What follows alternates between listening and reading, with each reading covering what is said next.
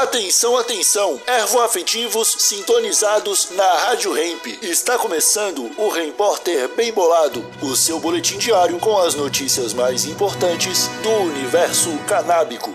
Agora com a palavra, Marcelo Nhoque. Mais de 12% dos idosos dos Estados Unidos usam maconha.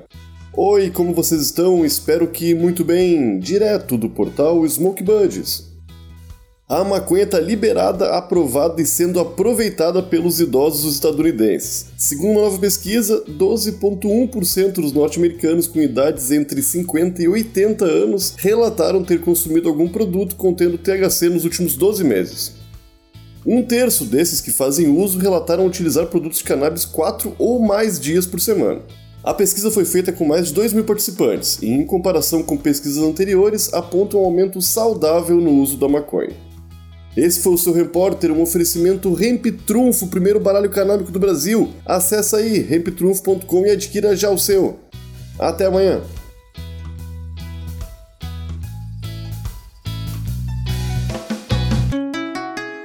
Rádio Hemp.